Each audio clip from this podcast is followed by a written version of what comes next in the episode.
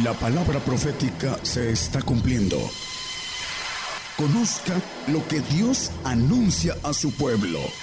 Bienvenidos a su programa, Gigantes de la Fe. Gigantes de la Fe. Bueno, Dios bendiga a, todos los presentes y a los que nos escuchan a través de las radios y nos ven a través de las televisoras en otros lugares Dios le bendiga a cada uno de los que nos están escuchando. Ah, el tema es cómo distinguir cómo pedir. Eh, vamos a primero a hacer una pequeña remembranza de... Eh, yo nací en, en un hogar cristiano en donde, bueno, casi todos los lugares cristianos no se cree en en el eh, ministerio del profeta y algunos manejan de manera equivocada también ese ministerio. Pero hay muchos grupos que no creen que haya profetas en esos días. Había un pastor en, en donde yo me crié que decía que apóstoles y profetas ya no existían. Le quitaba lo que dice la Biblia, el fundamento. Y era un pastor.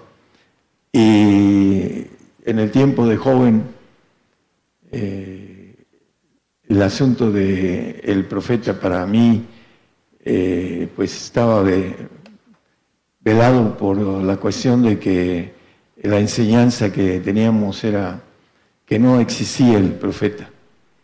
Y todavía en algunos lugares ya estando ah, en el ministerio, eh, me decía una hermana pentecostés, es que no creen en el misterio del profeta. Y mi gente, por supuesto, dice que el profeta no es profeta entre los suyos y en, su lugar.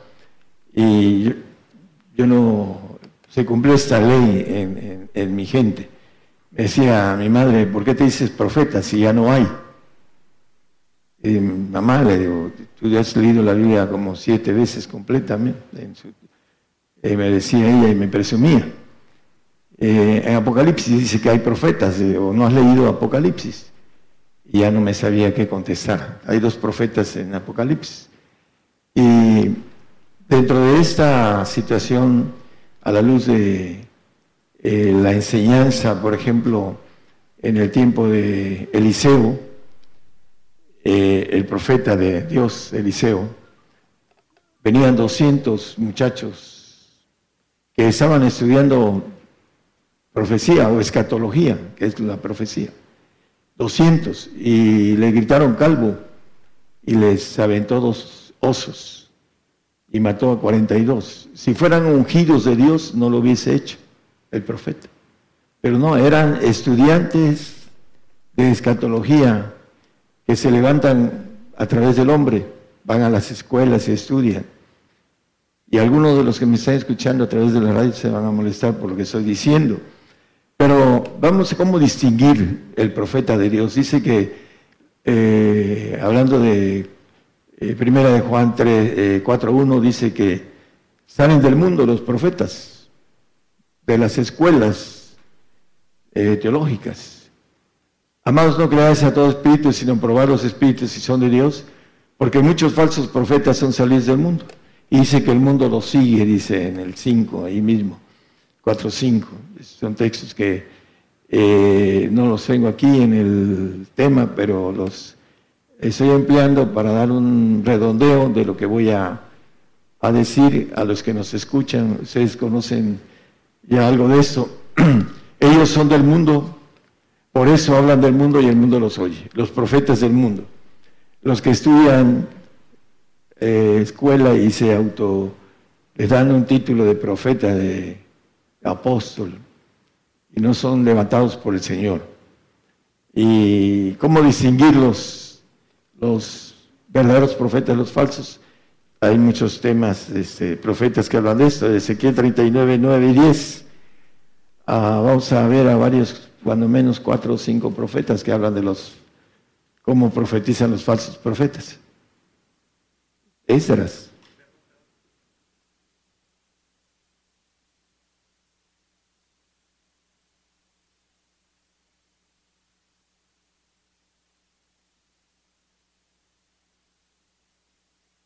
Ezequiel 13, 9 y 10. Por favor, eh, póngale atención, hermano, para que no estemos aquí.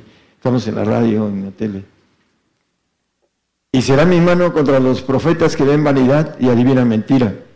No serán en la congregación de mi pueblo, ni serán escritos en el libro de la casa de Israel, ni a la tierra de Israel volverán, y sabréis que yo soy el Señor Jehová. El 10, por favor. Por tanto, y por cuanto engañaron a mi pueblo diciendo paz, no habiendo paz, y el uno edificaba la pared y he aquí que los otros la encostraban con lodo suelto.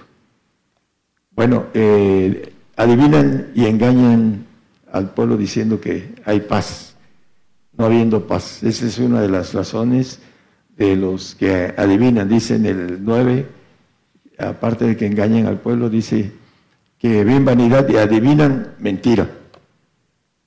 Bueno, vamos a, ver otros pasajes. Eh, Miqueas 3, 5. Así ha dicho Jehová acerca de los profetas que hacen errar a mi pueblo, que muerden con sus dientes y claman paz, y al que no les diere que coman, aplazan contra él batalla. Dice que adivinan por dinero en el 11, 3, 11, por favor. Sus cabezas juzgan por cohecho, sus sacerdotes enseñan por precio, y sus profetas adivinan por dinero apoyándose en Jehová, diciendo, no está Jehová entre nosotros, no vendrá mal sobre nosotros. Eso es lo que eh, empiezan a señalar a los falsos profetas. Es la, parte que nos maneja la palabra eh, para empezar, adivinan por dinero y dice que no vendrá mal sobre nosotros. Jeremías 6, 13 y 14, por favor. Jeremías 6, 13 y 14.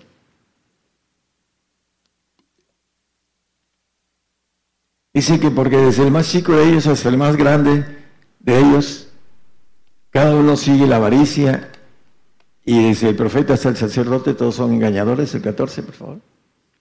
Y curan el quebrantamiento de la hija de mi pueblo con indiviandad, diciendo paz, paz y no hay paz. Esos son los que manejan al pueblo mentira, engaño y por avaricia, dice. El avaro es aquel que eh, siempre quiere mantener en más y más este, su aspecto de posesión, sea de dinero, propiedad, lo que sea. Eh,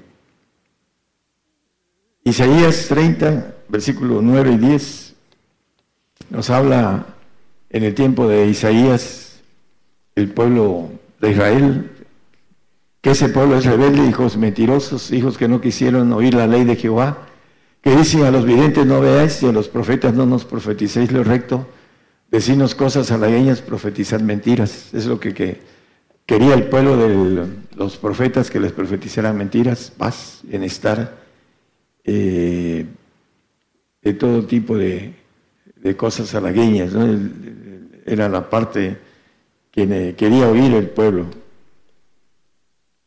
Jeremías nos habla de un falso profeta, Ananías, que le decía que iba a haber paz. Y después le da sentencia Dios a Ananías a través del profeta Jeremías de morir en un año. Y dice Jeremías 28.8 como referencias vamos a los profetas que fueron antes de mí y antes de ti en tiempos pasados profetizaron sobre muchas tierras y grandes reinos de guerra, de aflicción y de pestilencia.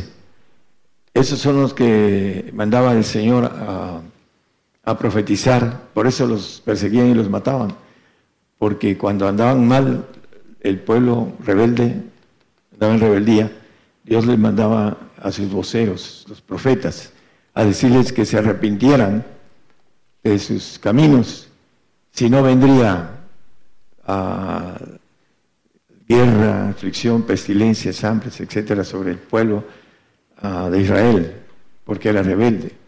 Y por eso eh, les hacían grandes cosas a, los profetas, entre ellos a Jeremías, dice que el profeta lloró porque le hicieron muchas cosas al profeta Jeremías, a Isaías lo partieron en dos con una sierra. Bueno, eh, Lamentaciones 3, 37 y 38. Vamos a ver. Eh, a veces nada más los falsos profetas predican sobre todo, siempre predican bienestar, paz, ah, que no vendrá ningún mal. Pero dice aquí el profeta Jeremías, ¿quién será aquel que diga que vino algo que el Señor no mandó? De la boca del Altísimo no saldrá malo y bueno. Esos dos, ¿verdad? Ok. Bueno, el eh, punto que pregunta dice, de la boca del Altísimo no saldrá malo y bueno. Ah, se maneja mucho la cuestión de los falsos profetas. Eh, hay una palabra que manejan eh, con relación a a este ministerio, cómo le maneja el ministerio profético, pero tiene otro punto de, eh, de forma de llamarlo, que es de prosperidad. Es ministerio de prosperidad profético. En muchos de los lugares que hemos ido, a través de, de la... Permítanme un segundito. Pegó una hoja. Disculpen.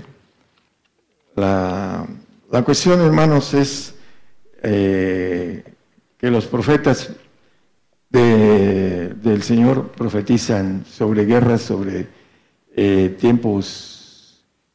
Ah, el Señor mismo en eh, Mateo 24, el versículo 12 dice que eh, en esos días la maldad se iba a multiplicar. Por, por eso la caridad de muchos se refriará por la maldad de esos días. En todo su sermón profético el Señor maneja algunos puntos y maneja la persecución. Dice que seremos entregados y, se entregarán este, padres, dice para que seamos afligidos. Dice entonces se entregarán para ser afligidos y os matarán y seréis aborrecidos de todas las gentes por causa de mi nombre. Ese es eh, el profeta de profetas, el Señor, ah, el Rey de Reyes el Señor de Señores, manejando profecía, dejándonos ejemplo de lo que el profeta verdadero maneja en su expresión de ser vocero de Dios, de que viene para nosotros lo que maneja Apocalipsis. Eh, dentro de esto maneja dos bestias que ya hemos hablado de ellas. Una es el falso profeta. El texto del falso profeta ah, está en Apocalipsis. Vamos a, buscar el, texto, hermanos, porque eh, para tener a los dos personajes, dice eh, la palabra, vamos a ver en Mateo 12:39, que nosotros los gentiles, él respondió y les dijo, la generación mala y adulterina demanda señal, mas la señal no le será dada sino la señal de Jonás. Hay otro que maneja que los ah, judíos, los griegos piden eh, sabiduría, ¿no? Y la cuestión de la señal. Eh, dentro del ministerio, el Señor ah, tiene dos señales para que sepamos que el verdadero profeta, cuando se cumplan, es que viene de, Dios. Y esto está muy cercano a cumplirse.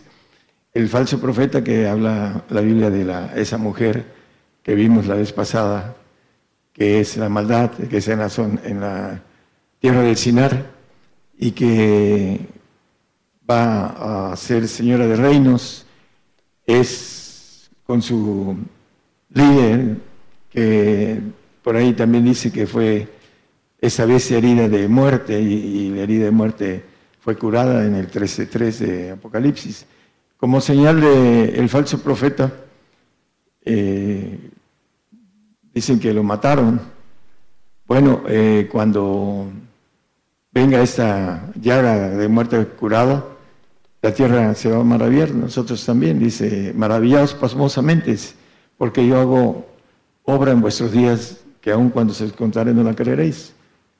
Eh, muchos no creen que el falso profeta sea Saddam Hussein, porque según, supuestamente lo mataron en el 2006, pero cuando salga va a ser una señal, y esto está muy pronto, hermanos, ya empieza el ISIS a volver a empezar a, ganar terreno.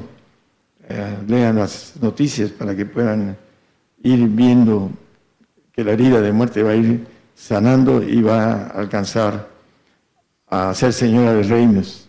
Apocalipsis 19:20 habla del falso profeta. Y la bestia fue presa y con ella el falso profeta que había hecho las señales delante de ella con las cuales había engañado a los que tomaron la señal de la bestia y habían adorado su imagen, esos dos fueron lanzados vivos dentro de un lago de fuego ardiendo en azufre.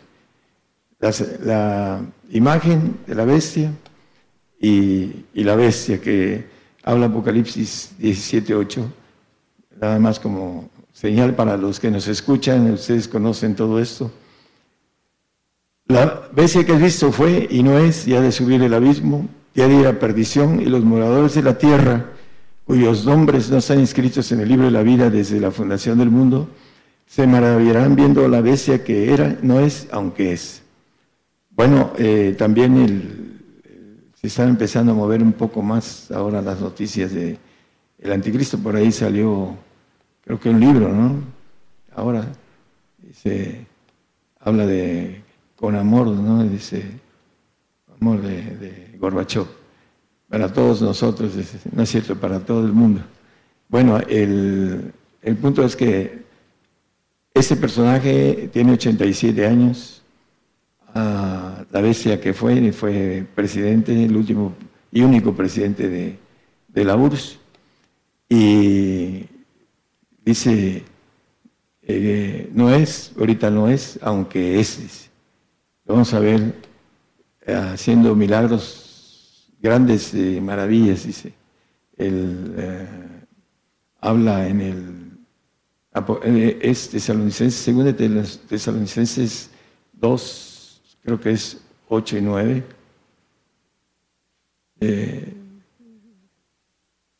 Dice que se, será manifestado aquel inicuo, entonces, al cual el Señor matará con el espíritu de su boca y de su, subirá con el resplandor de su venida. En el 9, por favor. Aquel inico cuyo advenimiento es según operación de Satanás con grande potencia y señales y milagros mentirosos. Ah, vamos a ver al hombre reunificar eh, la cuestión del tratado de, lo que es este, eh, lo nuclear. Va a, a traer eh, señales y milagros mentirosos. Ahorita se están retirando de estos tratados y hay una serie de detalles que es necesario que venga ese personaje para engañar con paz, dice que con paz engañará a muchos. Lo que maneja Daniel, eh, creo que es 8.25, ¿verdad? Dice que con paz engañará a muchos. El anticristo. Dice que con su sagacidad hará prosperar el engaño en su mano y en su corazón se engrandecerá y con paz destruirá a muchos y contra el príncipe de los príncipes se levantará, mas sin mano será quebrantado. Contra el Señor se va a levantar. Va a, terminar la persecución que hay islámica, la va a terminar a través de la oración hacia Alá y hacia su falso profeta. Este, en, harán en una misma mesa, dice que mentira, dice la palabra. Y la, la cuestión de la persecución, hermanos, lo importante es prepararnos. Hay mucha gente que se le dice y no tiene oídos. No quiere saber nada de lo que viene porque no alcanza a entender, Podría parecer que no escucharan. Dice, no tienen oídos, no tienen ojos, no ven, no oyen. ¿Por qué? Porque están enlazados en su mente. Satanás los tiene enlazados y no quieren prepararse para lo que viene. Muchos van a, dice que el amor de muchos se va a enfriar por la maldad de estos días. Estamos a punto de entrar en el tobogán de la, de la economía, de venirse abajo la economía de este viejo orden mundial, para que empiece la guerra y venga el nuevo orden que tienen preparados los líderes de ese mundo. Bueno, eh, ¿cómo distinguir? Ya vimos que los falsos profetas profetizan paz, adivinan bienestar, eh, bendiciones, todo, eh, todo lo bueno, todo lo malo no, no viene para ellos. Y el mundo los oye y quiere eso, quiere lo bueno, quiere estar bien, quiere vivir su vida terrenal sin problemas de escasez y de persecución sobre uno. Pero debemos estar preparados, hermanos. Eh, ¿Cómo poder prepararnos? Vamos a ver cómo pedir para prepararnos, porque eso es lo importante. Va a suceder, lo quieran o no, lo crean o no, va a suceder, hermanos, los que nos escuchan y los que no tienen temor de Dios y no se procuran prepararse para lo que viene, pueden eh, apostatar. Es importante que nos preparemos. Vamos a saber cómo pedir eh, en el, hay tres formas de pedir a Dios y la cuarta es la más mala, es la que pedimos en nuestra carne. Los que no tienen ningún espíritu de Dios, el Espíritu Santo, el Espíritu del Señor, el Espíritu del Padre, muchos no entienden que son individuales, sea un pastor en una iglesia grande de Buenos Aires, hermano, es que yo predico otra cosa. Predican que el Espíritu Santo es el todo de Dios, es la presencia de Dios, la del Padre y la del Hijo, la de la tercera persona. Y la Biblia dice otra cosa, ¿no? Vamos a, a empezar a ver, el Espíritu Santo dice que en el 8, Romanos 8, 26 y 27, nos dice que Él sabe pedir como conviene si así mismo también el Espíritu ayuda a nuestra flaqueza, porque cómo hemos de pedir como conviene no lo sabemos, sino que el mismo Espíritu pide por nosotros con gemidos indecibles, no los podemos descifrar. El 27, por favor. Mas el que escudriña los corazones sabe cuál es el intento del Espíritu, porque conforme a la voluntad de Dios se manda por los santos, por nosotros, por los santos, por nuestra santificación. No es una demanda, es un derecho. Sin santidad nadie verá al Señor. Eso es algo que eh, nos dice, no lo pongan en el 12-14 de Hebreos. Lo importante es que el Espíritu sabe pedir conforme a la voluntad de Dios, conforme a la santidad. Dice en primera de Tesalonicenses 4.3 que la voluntad de Dios es nuestra santificación, que nos apartemos de fornicación. Entonces, el Espíritu pide conforme a la voluntad de Dios en el 8.27 que está ahí abajo con claridad. Eh, eh, hay mucha gente que habla lenguas y hay otra, mucha gente que no habla, habla lenguas y que no tiene la bendición del el intercesor. El Espíritu Santo intercede por nuestra santidad. Y hay muchos que hablan lenguas y no saben que debemos de orar en mucho tiempo en lenguas para poder ser llevados al Señor. Tienen lenguas y no, como si no tuvieran, no, no las practican y no eh, le dan tiempo a orar a solas. Por eso no alcanzan a demandar ese derecho de ser santos, de que el Señor venga a nosotros para que Él eh, nos maneje en eh, Juan dice 5.14 y vamos a ver que lo que nos dice en otro texto que cuando tenemos la bendición del Espíritu que nos santifica, no ese es hermano, es 15, 14.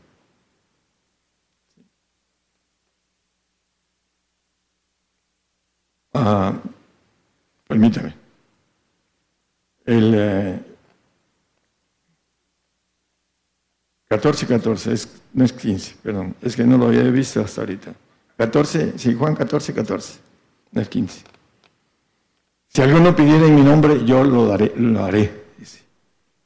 Cuando el Espíritu nos lleva al Señor para que nos santifique, dice que el que no tiene el Espíritu de Cristo, el tal no es Él, en Romanos 8, 9 ya hemos visto también que el Espíritu de Jesucristo se suministra por la oración del Espíritu de Jesucristo no del Espíritu Santo. El Espíritu Santo demanda porque venga el Espíritu del Señor a nosotros y el Espíritu del Señor empiece a hablar y a demandar para que venga el Padre por nosotros.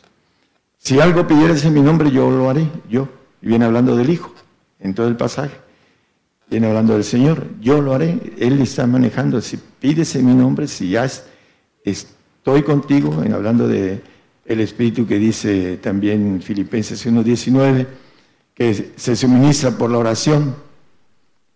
También dice, porque sé que esto se me tornará salud por vuestra oración y por la suministración del Espíritu de Jesucristo. Se suministra como se suministra también el Espíritu Santo. Dice que debemos de procurar los mejores dones, podamos eh, poner las manos sobre los enfermos y sanar. Dice que tomar cosa mortífera y no moriremos y hablaremos nuevas lenguas y son señales y por ahí hay señales más de potencia que lo vamos a ver ahorita. Pero lo importante es que debemos de procurar los dones del Espíritu porque eso nos trae que podamos seguir adelante viendo los milagros que el Señor hace, no solo con los hermanos que tienen los dones, sino con nosotros, eh, con nuestras propias manos y la importancia de ir creciendo en esos dones nos va dando la fortaleza de seguir adelante para recibir el Espíritu del Señor, para que la suministración de la oración, el Espíritu del Señor vaya creciendo en nosotros. Ya es el Señor el que clama a Padre, el que ora por nosotros para que el Padre venga a nosotros. Es importante que nosotros entendamos la forma de pedir eh, nos habla también en eh, el mismo Juan, ah, dice en, eh, más adelante, no lo, no, no lo, puse por aquí, todo lo que pidiere, si algo, permítame, es Juan 15, 16. Juan 15, 16. No me elegisteis vosotros a mí, mas yo os elegí a vosotros y os he puesto para que vayáis y llevéis fruto cuando ya el hombre empieza a dar frutos del Espíritu del Señor, porque ya, ya creció y vuestro fruto permanezca, para que todo lo que pidieres del Padre en mi nombre, Él os lo dé, el Padre. Ya cuando viene el Padre a nosotros, tenemos la bendición, dice Mateo 10, 8. Dice que se nos da de gracia sanar de enfermos, limpiar leprosos, resucitar muertos. Solamente con el Espíritu del Padre podemos resucitar muertos. Es importante que nosotros alcancemos la Trinidad para que ninguna, dice, estoy por cierto, tengo por cierto, dice el apóstol Pablo en el 8.36, 37, en el 37 y 38 de Romanos. Dice, tengo por cierto que ni la muerte ni la vida, por lo cual estoy cierto que ni la muerte ni la vida, ni ángeles, ni principados, ni potestades, ni lo presente, ni lo porvenir, ni lo alto, ni lo bajo, ni ninguna criatura nos podrá apartar del amor de Dios que es eh, en Cristo Jesús Señor nuestro. Ahora que venga la persecución, los que tienen el amor de Cristo, dice en el 35, Nada nos separará del amor de Cristo. ¿Quién nos apartará del amor de Cristo? Es diferente al, amor de Dios, tener al Padre. El amor de Cristo, tener el amor de Cristo. Y ya maneja las cosas naturales de tribulación, angustia, persecución, hambre, desnudez, peligro, cuchillo. Pero en el otro maneja cuestiones espirituales. Dice que ni la muerte, ni la vida, ni ángeles, ni principados, ni potestades, ni la cuestión de tiempo, ni lo presente, eh, en el, dice, ni lo presente, ni lo porvenir, y el, eh, ni lo alto, ni lo bajo, ni ninguna criatura nos podrá apartar del amor de Dios. Aquí habla de lo espiritual. En el otro habla de lo natural, porque los santos dice que Dios peleará por ellos. Los perfectos son los que ninguna criatura los va a poder apartar del amor de Dios. Ahí dice, no nos podrá apartar del amor de Dios. El amor de Cristo es el amor de los santos y el amor de Dios es el de los perfectos, el que tiene los tres, el Espíritu Santo, que demandó y lo llevó al Señor, y el Señor que clamó y lo llevó al Padre, y esa Trinidad en el cristiano a nada lo va a apartar de ese amor de Dios, ninguna, ni, ninguna criatura, lo que nos maneja escondidamente esta, ah, esa parte que nos dice el apóstol Pablo. Dice, eh, el, eh, el asunto de yo lo haré, dice, hablando de el Señor y el otro dice, el Padre os lo dé, dice en 15 y 16 que leímos, al final, dice, todo, todo lo que pidieres. Acá dice, si algo pidieres al Señor, en la anterior, si algo pidieres al Señor, no puedes pedir todo porque no lo tienes todo. Pero si tienes al Padre, tienes al Hijo y la Trinidad dice que todo lo, todo lo que pides al Padre en mi nombre, Él os lo dé. Esa es la diferencia en que el hombre que alcanza la plenitud de Dios por haberse dado completo al Señor y tiene la bendición de pedirle al Padre. Y ahí maneja, dice, todo lo que pidieres, todo dice que nosotros no sabemos pedir porque pedimos en la carne para nuestros intereses humanos, porque esa es nuestra carne. Y lo espiritual, el Espíritu Santo pide para nosotros, para nuestra santidad, para que tengamos vida eterna y vayamos al reino. Para eso tenemos las lenguas, para fletarnos bastante tiempo a estar orando para poder obtener la vida eterna. Y el Señor también estar orando, orando, orando sin cesar, dice el Señor. Dice hasta punto de desmayar y maneja el punto más importante de todo, que obtengamos nuestra inmortalidad a través del Padre. El Padre es el que da la inmortalidad. El Señor da la vida eterna. Esos son los planes de Dios y la bendición de tener la fuerza espiritual para atravesar el tiempo malo que viene. Dice que el hombre no conoce su tiempo, como la grulla y la tórtola, dice. No, no conoce cuando cae de repente sobre nosotros. Estamos a punto eh, de caer en ese día malo, hermanos. Se está acercando de una manera muy ah, rápida. El Señor nos, nos está teniendo misericordia dice que si no, ninguna carne se salvaría. Por esos días se han acortado más y más y más y más. Seis meses y medio promedio se están acortando. Dentro de repente, ¡pum! Ahorita la tecnología es algo terrible, la guerra no va a durar gran cosa. Es parte de lo que viene rápido, exterminio de nosotros como cristianos. ¿Estamos preparados? Sabemos pedir, vamos a tener que velar por nosotros. Dice, si tienes fe, tenla para contigo mismo. No seas lumbrera de la calle ¿no? y oscuridad de tu casa.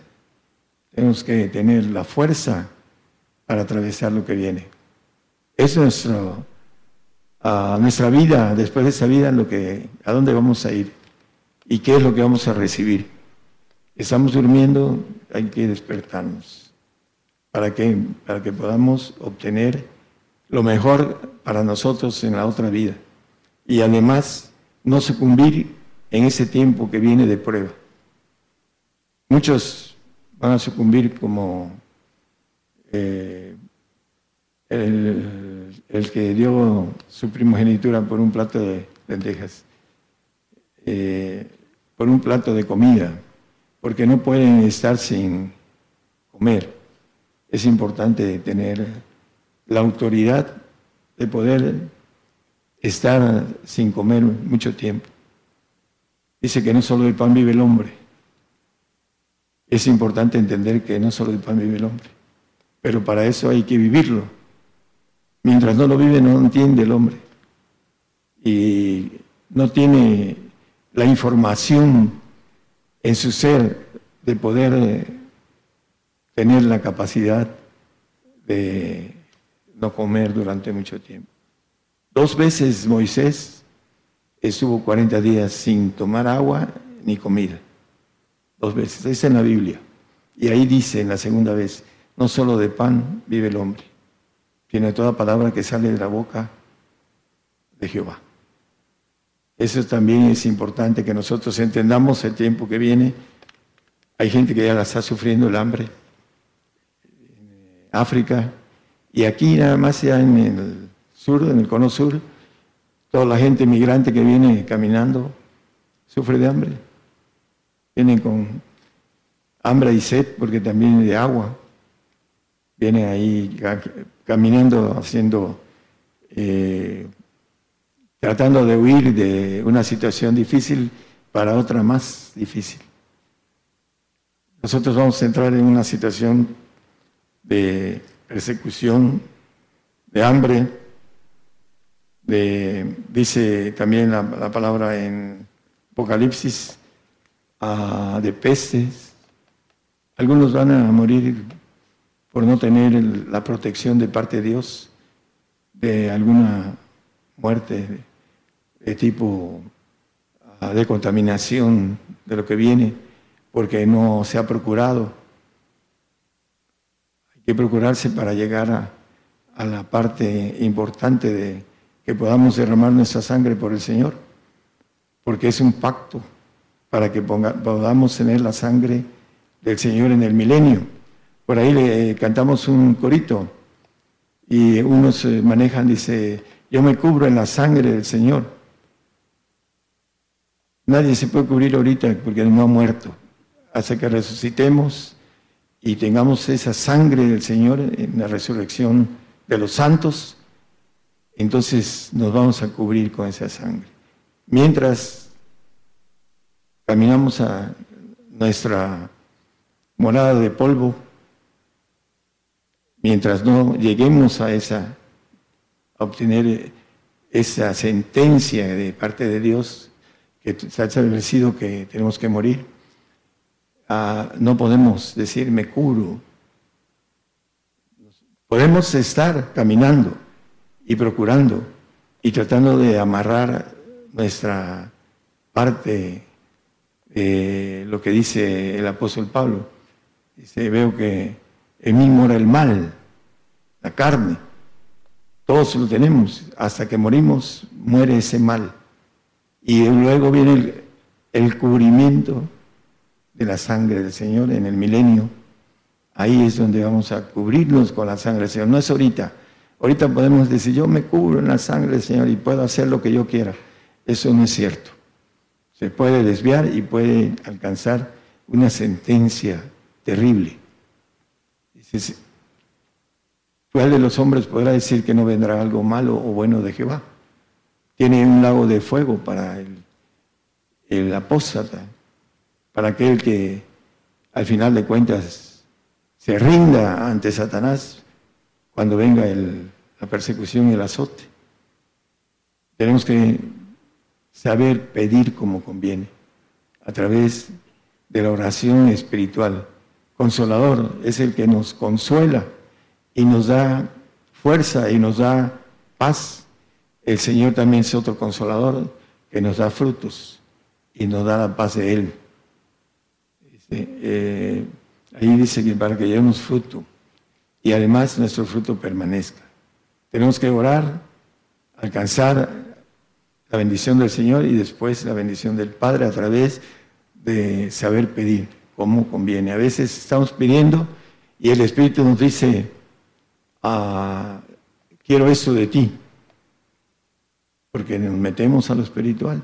Y ya cuando nos pide, entonces ahí no. Eso está muy difícil, como 70 dijeron, esto es dura palabra de oír. Y se fueron. De los 82, 11 llegaron. Ah, de los 500 que se le apareció el Señor, resucitado, 120 estuvieron nada más. ¿Dónde estaban los otros que lo vieron resucitado? Así es el nombre de los 350 que habíamos, ahora ya vemos menos. Se han ido yendo porque el enemigo los ha estado trasquilando porque no tienen comunión con el Señor. Y para los que nos escuchan, la comunión importante es a través de las lenguas, sea del Espíritu Santo, del Señor o del Padre. Ya dice el Padre, yo hablaré por vosotros, dice el 10-20 de Mateo, cuando estemos siendo llevados a los reyes para testimonio. Porque no sois vosotros los que habláis, sino el Espíritu de vuestro Padre que habla en vosotros. Hay tres espíritus, dice eh, acerca del bautismo, y bautizad a los gentiles en nombre del Padre, el Hijo y el Espíritu Santo. Pero eso es el camino de algo espiritual que a través de el tiempo que el diablo ha manejado en el hombre la, la ciencia humana de teología se ha desviado y no quiere saber nada de lenguas.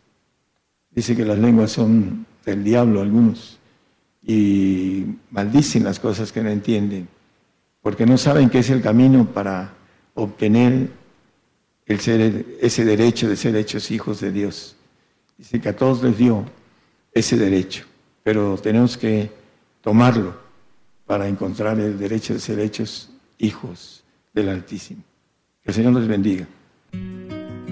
Por el día de hoy hemos conocido más de la palabra profética más permanente que alumbra como una antorcha en un lugar oscuro hasta que el día esclarezca y el lucero de la mañana salga en vuestros corazones. Esta ha sido una producción especial de Gigantes de la Fe.